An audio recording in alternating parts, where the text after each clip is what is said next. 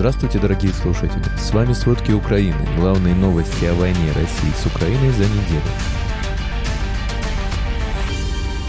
Украина впервые с начала войны превзошла Россию по числу танков. США передадут Украине кассетные боеприпасы. ООН подтвердила гибель 9 тысяч мирных жителей на войне в Украине. Россиянам резко повысят тарифы на газ после крушения доходов «Газпрома». Обо всем подробней.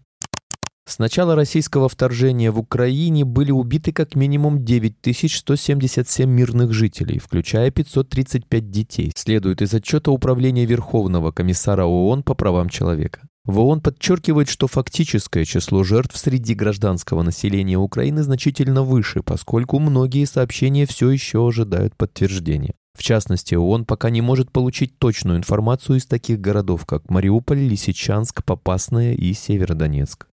Новые данные о военной помощи Украине изменили баланс тяжелой техники на фронте, пишет Bloomberg. На основе этих данных, которые выпускаются Международным институтом стратегических исследований, Россия начала войну с 3417 танками. В ходе конфликта уничтожено, повреждено, брошено или захвачено 2082 танка. Украина уже получила от союзников 471 новый танк, а 286 планируется к поставке. Потери украинских сил за время войны составили более 550 танков, однако ВСУ смогли их восполнить, в том числе за счет захваченных российских танков. Тем не менее, Bloomberg указывает на неопределенность данных, так как они основаны лишь на данных из открытых источников. Обе стороны не раскрывают потери, кроме того, российская сторона не сообщает данные о новом производстве, а также о количестве.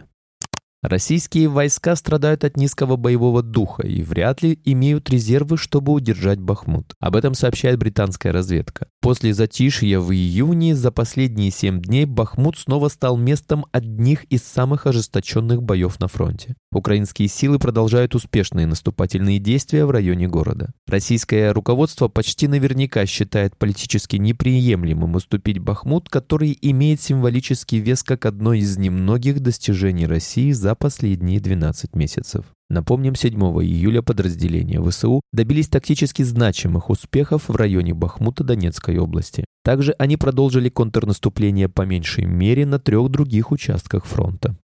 В ночь на субботу 8 июля россияне атаковали Кривой Рог дронами камикадзе иранского производства. Они попали по сельскохозяйственному предприятию. Об этом сообщил глава Днепропетровской ОВА Сергей Лысак. Также считается, что в результате атаки произошло сразу два пожара. В общей сложности огонь охватил 360 квадратных метров. Спасатели его обуздали. Отметим, по данным Генштаба ВСУ, за прошедшие сутки для атаки на Украину россияне применили 18 ударных дронов типа «Шахет». 12 из них были были уничтожены силами ПВО.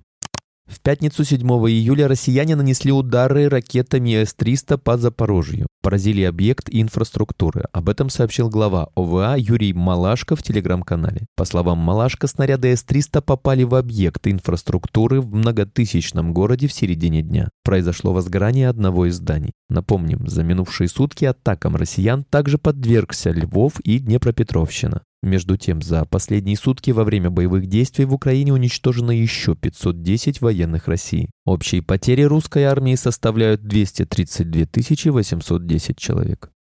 Во время оккупации в Севастополь въехало 157 тысяч россиян, среди них госслужащие, военные и члены их семей. Об этом сообщил Центр национального сопротивления Украины. Отмечается, что об этом отчитались в Госдуме России. В центре уточнили, что прирост населения обеспечили свезенные российские военные и члены их семей, а также гастролеры, госслужащие из России. Отмечается, что политику изменения демографического состава Россия реализует на всех временно оккупированных территориях.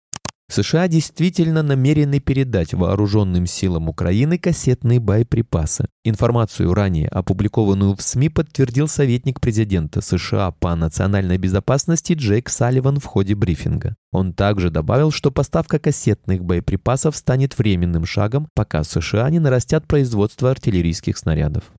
На фоне успешных действий сил обороны Украины и из-за значительных потерь России в живой силе в подразделениях россиян увеличилось количество отказов от участия в боях. Так, в районе населенного пункта Розовка Запорожской области около 20 российских военных отказались выполнять боевые задачи на передовых позициях. После этого их взяли под стражу и переместили в здание Розовского районного суда. Армия России, несмотря на потери, продолжает сосредотачивать основные усилия на Купенском, Лиманском, Бахмутском, Авдеевском и Марьинском направлениях. В течение суток там произошло около 20 боевых столкновений.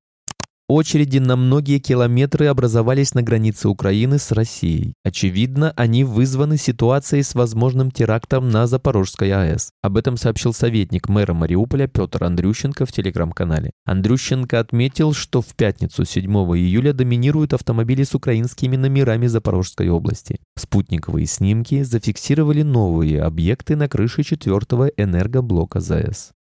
Германия собрала для Украины очередной пакет военной помощи, опубликовав перечень позиций и изменения в объемах по сравнению с предыдущим пакетом. Об этом говорится в сообщении на сайте правительства Германии. Финансирование инициативы по развитию потенциала безопасности составляет 5,4 миллиарда евро на 2023 год, а дополнительные разрешения для принятия обязательств в последующие годы составляют 10,5 миллиарда евро.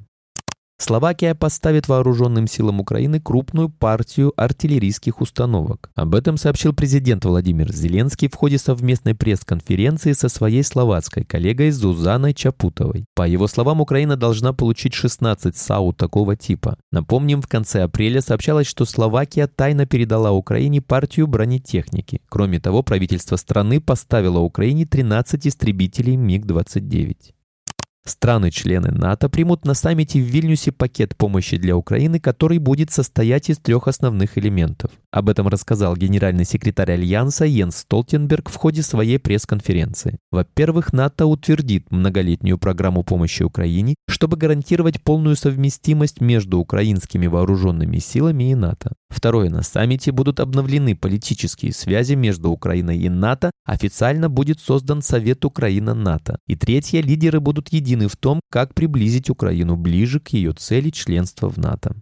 Российские власти готовят рекордное, как минимум за 10 лет, повышение тарифов на газ для населения в ответ на резкое падение доходов «Газпрома», потерявшего выручку от поставок газа в Европу. С 1 июля 2024 года газ для всех категорий потребителей, граждан и бизнеса подорожает на 8%, а затем еще на 8% в 2025 году. Следует из проекта приказа Федеральной антимонопольной службы ФАС, опубликованного на портале нормативных актов. В декабре 2022 года газовые тарифы для населения были повышены на 8,5%, что стало сильнейшим разовым ростом за последние 9 лет. В результате новых индексаций газ для граждан подорожает в сумме почти на 25% за 4 года. Ни разу в последние годы цены на газ не росли настолько стремительно. В 2021 году индексация составила 3%, в 2020 году 3%, в 2019 1,4%, в 2018 году 3,4%, в 2016 7,5%. Во втором полугодии 2022 года, когда от российского газа были последовательно отключены почти все европейские страны, «Газпром» получил чистый убыток в размере 1,3 триллиона рублей. В этом году выручка «Газпрома» на европейском рынке может упасть еще на 75%.